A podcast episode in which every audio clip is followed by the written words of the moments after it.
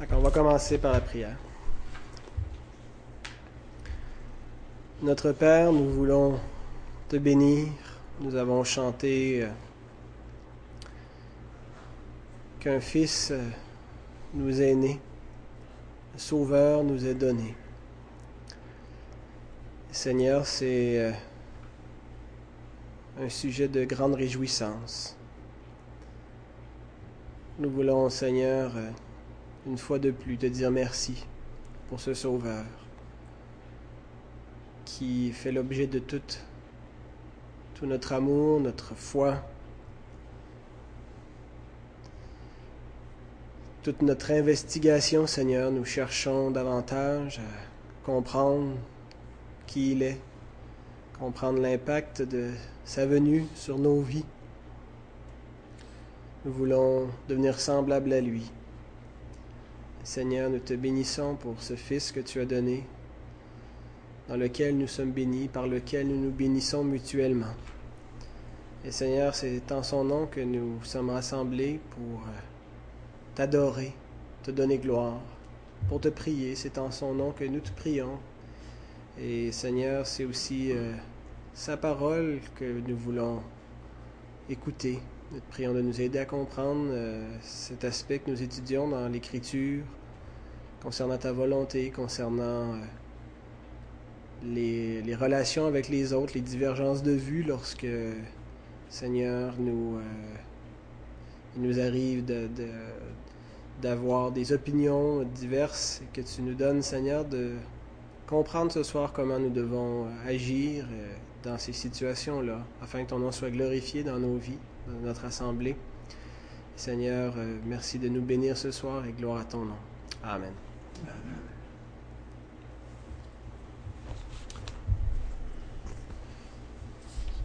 Euh, donc, le douzième enseignement sur ce sujet, on achève. Comment prendre une décision quand l'opinion est partagée? C'était pas douze enseignements sur comment prendre une décision quand l'opinion est partagée. C'est le dernier bloc. Euh, c'était donc sur comment trouver la volonté de Dieu. Euh, et donc, la, dernière portion de ce sujet, c'est euh, comment, comment le faire, donc de comment trouver la volonté de Dieu quand l'opinion des uns et des autres euh, n'est pas unanime. Alors, on a dit qu'il y avait cinq principes à euh, observer et on en a vu trois jusqu'à maintenant. Le premier était de faire la distinction entre ce qui est un commandement et ce qui relève de notre liberté. Ensuite, il faut cultiver nos propres convictions pour ce qui concerne une question de liberté, que chacun soit convaincu dans son esprit. Le troisième principe qu'on a vu euh, la semaine dernière au travers d'une petite histoire qu'on a lue, c'était de respecter la liberté des autres, même lorsque leur opinion diffère de la nôtre. Et puis, euh, ben, ce soir, on va voir le quatrième principe qui est de limiter notre liberté par amour lorsque nécessaire. Je vous cite Martin Luther, le réformateur, il dit le chrétien est le plus libre de tous les seigneurs, assujetti à personne. Le chrétien est le plus redevable de tous les serviteurs, assujetti à tous. Alors ça donne euh, une espèce de paradoxe, euh, et c'est euh, le, paradoxe dans lequel le chrétien vit. Il est à la fois, à la libre, à la fois soumis pour ne pas dire esclave d'une certaine manière. Il, renonce à sa liberté euh, pour les autres par amour. Euh, si la perspective biblique n'est pas appliquée lorsqu'il y a une divergence de vue, alors, la perspective biblique, c'est les trois premiers principes. Quand, on n'applique pas ça rigoureusement, quand on arrive avec une divergence de vue, il y a deux possibilités. La première, ça va être que euh, une personne va essayer de persuader les autres de son point de vue. Va essayer d'imposer son point de vue aux autres. on peut appeler cette personne-là le pharisien, on va y revenir plus tard. Et l'autre possibilité, c'est que la personne va se conformer, va conformer son point de vue à ceux des autres. Et lui, on peut l'appeler le frère faible.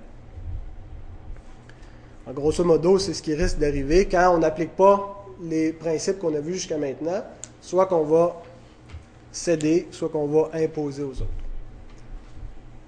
Alors, le principe numéro 4, nous montre donc qu'est-ce qu'on doit faire quand il y a une divergence de vue. On doit, euh, une fois on a appliqué les trois premiers principes, il nous, il nous euh, reste celui-ci. Parfois, il faut euh, limiter notre liberté par amour lorsque nécessaire. Et chaque mot qui, qui, sont dans cette, cette petite définition-là sont nécessaires, sont essentiels pour bien appliquer ce principe-là. ça ne veut pas dire qu'il faut limiter à chaque fois notre liberté. Euh, il faut le faire lorsque nécessaire. Là, il va falloir voir, on va voir ce soir quand est-ce que c'est nécessaire. Et euh, il faut le faire aussi par amour. Alors, le fondement euh, biblique de ce principe, on retrouve par exemple dans Galates 5.13, nous lisons Frères, vous avez été appelés à la liberté, seulement ne faites pas de cette liberté un prétexte de vivre selon la chair, mais rendez-vous par la charité serviteurs les uns des autres. Alors, faites pas de votre liberté un prétexte pour faire ce que vous voulez, mais par amour, par charité, renoncez à votre liberté, puis rendez-vous serviteurs les uns des autres. Un autre passage, c'est Romains 14, euh, à partir du verset 13 jusqu'à Romains 15, verset 2. Ne nous jugeons donc plus les uns les autres, mais pensez plutôt à ne rien faire qui soit pour votre frère une pierre d'achoppement ou une occasion de chute. Je sais et je suis persuadé par le Seigneur Jésus que rien n'est impur en soi, et qu'une chose n'est impure que pour celui qui la croit impure. Mais si pour un aliment ton frère est attristé, tu ne marches plus selon l'amour. Ne cause pas, par ton aliment, la perte de celui pour lequel Christ est mort. Que votre privilège ne soit pas un sujet de calomnie, car le royaume de Dieu, ce n'est pas le manger et le boire mais la justice, la paix et la joie par le Saint-Esprit. Celui qui sert Christ de cette manière est agréable à Dieu et approuvé des hommes. Ainsi donc, recherchons ce qui contribue à la paix et à l'édification mutuelle. Pour un aliment ne détruit pas l'œuvre de Dieu. À la vérité, toutes choses sont pures, mais il est mal, mais, il est mal à l'homme, quand il mange, de devenir une pierre d'achoppement il est bien de ne pas manger de viande, de ne pas boire de vin et de s'abstenir de ce qui peut être pour ton frère une occasion de chute, de scandale ou de faiblesse. Cette foi, pardon, cette foi que tu as, garde-la pour toi devant Dieu. Heureux celui qui ne se condamne pas lui-même dans ce qu'il approuve. Mais celui qui a des doutes au sujet de ce qu'il mange est condamné parce qu'il n'agit pas par conviction. Tout ce qui n'est pas le produit d'une conviction est péché. Nous qui sommes forts, nous devons supporter la faiblesse de ceux qui ne le sont pas et ne pas nous complaire en nous-mêmes, que chacun de nous complaise au prochain pour ce qui est bien en vue de l'édification. Pour appliquer ce passage euh, correctement, il y a trois choses que nous devons identifier. Qui est le frère faible? Qui est le frère fort? Et qu'est-ce qu'une occasion de chute? Et de ce soir, on va simplement faire la distinction ou clarifier ces trois choses-là, et puis on va revenir, pas la semaine prochaine, mais quand je réenseignerai, euh, on va continuer à appliquer davantage, donc, euh, ces, trois aspects-là. On va juste faire la, distinction, ça va déjà clarifier beaucoup de choses dans notre esprit, et après ça, on va voir concrètement euh, comment l'appliquer. Alors, le frère faible. Alors, le frère faible, il a, euh, c'est sous-entendu, une faiblesse. Et c'est à cause de ce frère et à cause de cette faiblesse qu'il faut s'abstenir parfois de certaines choses qui sont licites, qui sont permises, qui sont qu'on peut faire euh, qu'on peut faire dans notre liberté, selon notre propre conviction, si on le déterminé. Mais parfois, on doit s'abstenir à cause de ce frère. Alors, concernant sa faiblesse, ah, sur quel point il est faible? Il ne veut pas dire ici qu'il est faible physiquement, c'est pas nécessairement de, de sa constitution physique qui est question. De quoi est-il question? De quatre choses. Il est dit qu'il est faible dans la foi. Romains 14, 1. Faites accueil à celui qui est faible dans la foi. Verset 23. Mais celui qui a des doutes au sujet de ce qu'il mange est condamné parce qu'il n'agit pas par conviction. Donc, il est faible dans la foi. Deuxièmement, il est faible au niveau de la connaissance. 1 Corinthiens 8, 4. Pour ce qui est donc de manger des viandes sacrifiées aux idoles, nous savons qu'il n'y a point d'idole dans le monde et qu'il n'y a qu'un seul Dieu. Et il dit au verset 7, mais cette connaissance n'est pas chez tous. il y a un problème de connaissance chez le frère faible. Il juge qu'une chose peut être mauvaise parce que la compréhension qu'il a est déficiente.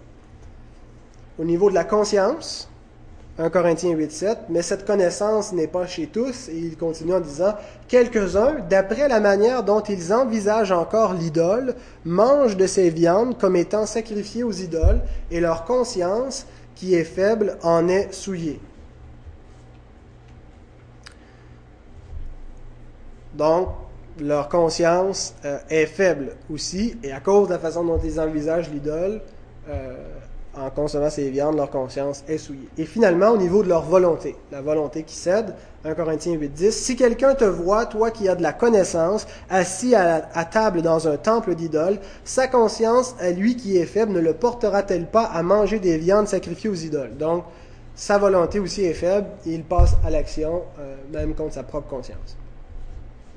Alors, définition, d'abord, ce que le frère faible n'est pas. Le frère faible n'est pas simplement un nouveau croyant ou un croyant immature.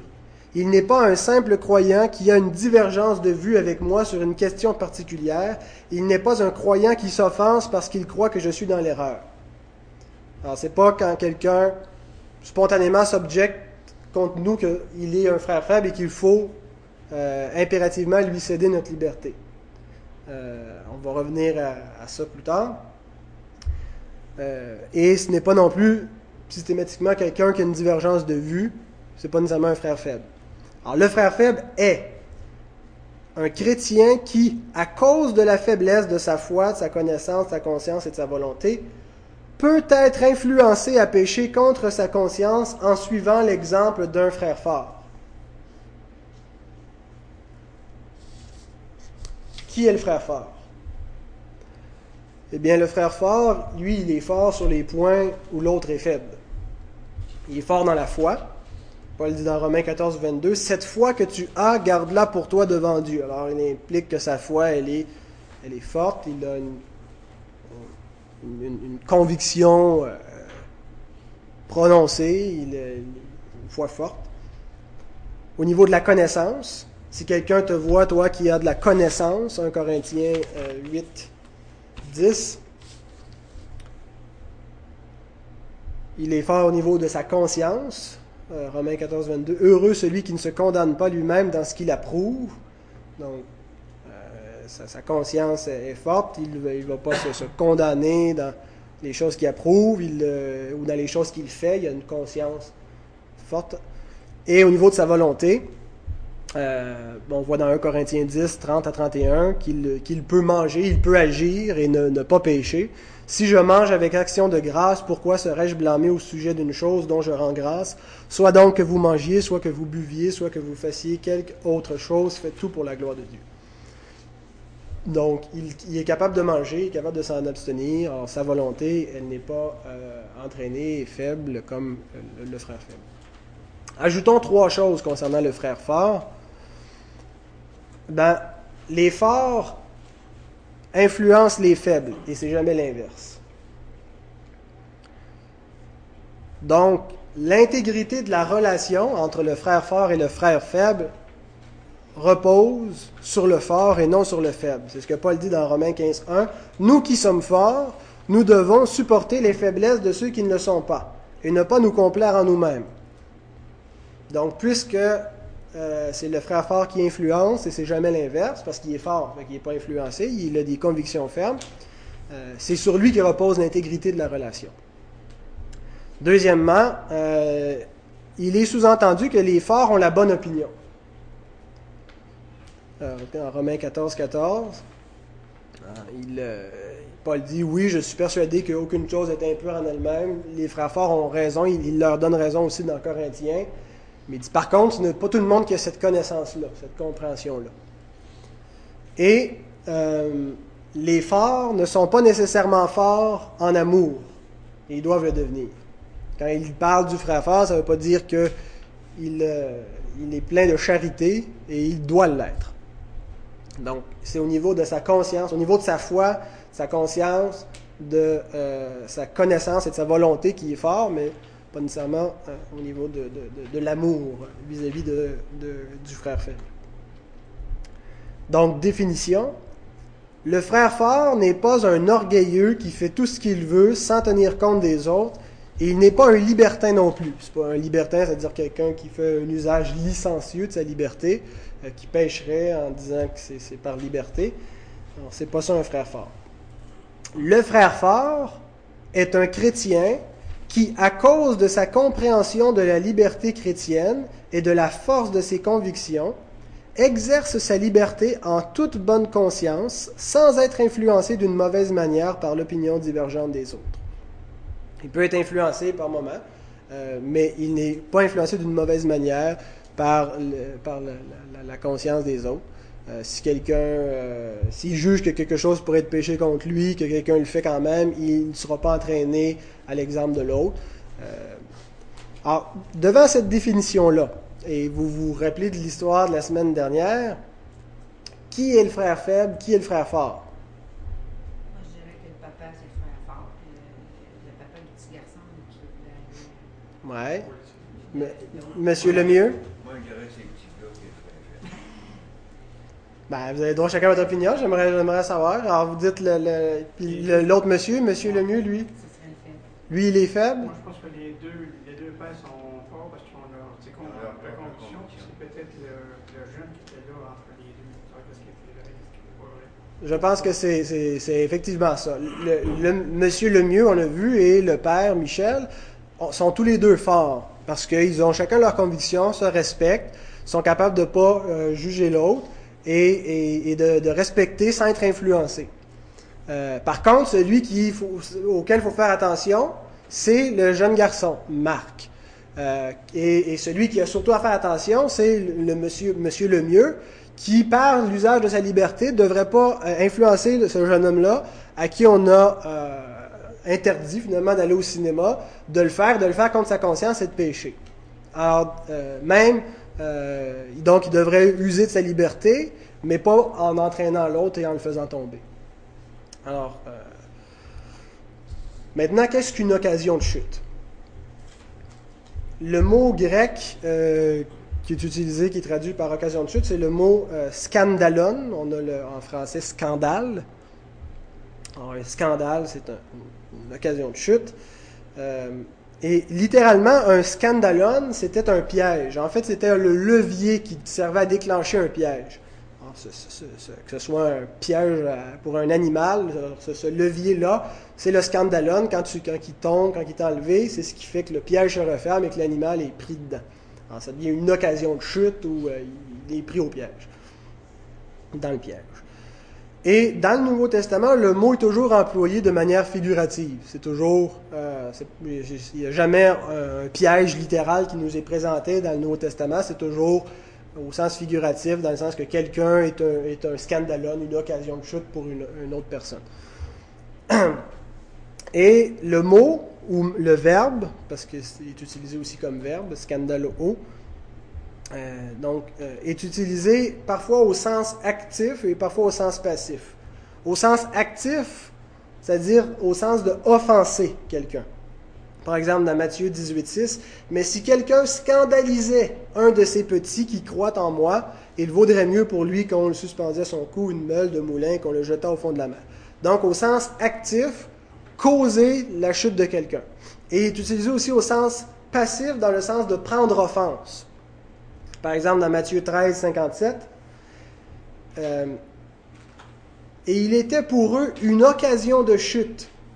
Mais Jésus leur dit, un prophète n'est méprisé que dans sa, patrie et dans sa maison. Donc, aucune offense a été donnée par Jésus. Jésus n'a pas donné offense, mais euh, il a été une occasion de chute et ils ont pris offense. Alors, ils ont été scandalisés. Alors, euh, il est important de comprendre ces deux sens-là, actif et passif. C'est-à-dire de causer la chute de quelqu'un ou de, de, de, de chuter euh, sans que la personne ait été la cause, mais c'est-à-dire qu'on a pris offense. Euh, pourquoi est-ce que c'est important de faire la distinction? Parce que chaque fois que Paul parle d'une occasion de chute dans les, dans les passages où il est question de renoncer à notre liberté, donc dans 1 Corinthiens 8, 9, 10, dans euh, Romains 14 et 15, il en parle au sens euh, actif. C'est-à-dire, euh, on ne doit pas être une occasion de chute. Il n'en parle pas au niveau de ceux qui prennent offense sans que offense ait été donnée. Alors, sa recommandation, dans ces cas-là, vis-à-vis de, ce qui est une occasion de chute, il dit dans 1 Corinthiens 8, 12 à 13, En péchant de la sorte contre les frères et en blessant leur conscience faible, vous, péchez contre Christ. C'est pourquoi, si un aliment scandalise mon frère, je ne mangerai jamais de viande afin de ne pas scandaliser mon frère. Donc, il ne faut pas être euh, un scandale, une occasion de chute. Euh, par no- no- no- no- notre action, ne pas donner euh, l'occasion aux autres de, de- tomber. Alors, plus tard, euh, quand on va revenir euh, euh, au prochain enseignement, on va traiter la question de ceux qui prennent offense sans que nous les ayons offensés. Euh, donc les personnes euh, qui s'offusquent de l'usage de la liberté d'une autre personne, euh, mais qui ne sont pas des frères faibles, qui ne sont pas influencés, qui ne tombent pas euh, dans, ce qui serait contraire à l'opinion des autres, qui ne le font pas contre leur conscience, mais qui euh, sont, sont critiques, jugent, condamnent. Alors, on va revenir, qu'est-ce qu'on fait avec ces personnes-là, comment est-ce qu'on traite avec ces situations-là? Donc, définition de ce que c'est qu'une occasion de chute. Une occasion de chute, dans le contexte actuel, n'est pas simplement le fait de choquer un autre croyant par l'usage de notre liberté ou simplement un péché quelconque qui scandaliserait les autres. Pas, c'est pas spécifiquement ça. Une occasion de chute dans le contexte en question est une action faite par un frère fort qui ordinairement serait une action permise, mais devient une faute parce qu'elle influence le frère faible à pécher contre sa conscience. Celui qui cause cette occasion de chute pêche. Alors, c'est spécifiquement cette occasion de chute que Paul nous dit de ne pas euh, causer, de ne pas faire. Parce que euh, d'autres occasions de chute que les gens vont trouver en nous, dont on n'a pas à se repentir, comme Jésus a été une occasion de chute pour plein de personnes. Il est souvent décrit comme étant une pierre d'achoppement. hein. Dieu met à Sion une pierre d'achoppement. Quiconque croira en lui ne sera point confus. Euh, mais donc, la faute n'est pas au Christ. Et ça peut être le cas aussi pour nous. Euh, dans ce cas-là, on n'a pas à changer quoi que ce soit dans notre conduite dans ces circonstances-là. Mais il y a une telle occasion de chute qu'on est appelé à éviter, sans quoi on pêche. Et c'est celle-ci, c'est quand l'usage de la liberté par un frère fort influence un frère faible à faire quelque chose contre sa conscience. Alors, euh, le but donc de Paul, c'est de nous montrer qu'il y a quelque chose de plus important que de jouir de notre liberté. Et cette chose-là, c'est quoi? Eh bien, c'est le bien-être spirituel d'un frère faible. Alors, on va voir la prochaine fois comment appliquer le principe numéro 4 qu'on a, défini ce soir. Et on va voir aussi quoi faire avec ceux qui prennent offense sans qu'une offense ait été donnée. Les références bibliques, l'occasion de chute, c'est c'est ce qu'on décrit là, comme dans ta définition. Oui, ce qui est actif et passif. Non, mais pour donner, supposons, un exemple concret là, de ce que tu viens de dire, d'une occasion de chute dans le contexte qui est discussion vraiment, là, qu'on on fait pécher quelqu'un. Oui, ben, euh, j'ai lu tantôt euh, 1 Corinthiens 8, 12 à 13. C'est ceux-là qu'on retrouve euh, le plus qu'on peut s'identifier là, pour véhiculer un passage qu'on peut faire référence à Ben, 1 Corinthiens 8, 12 à 13, c'est exactement le type d'occasion de chute que euh, les chrétiens ne doivent pas euh, commettre, sans quoi ils pêchent.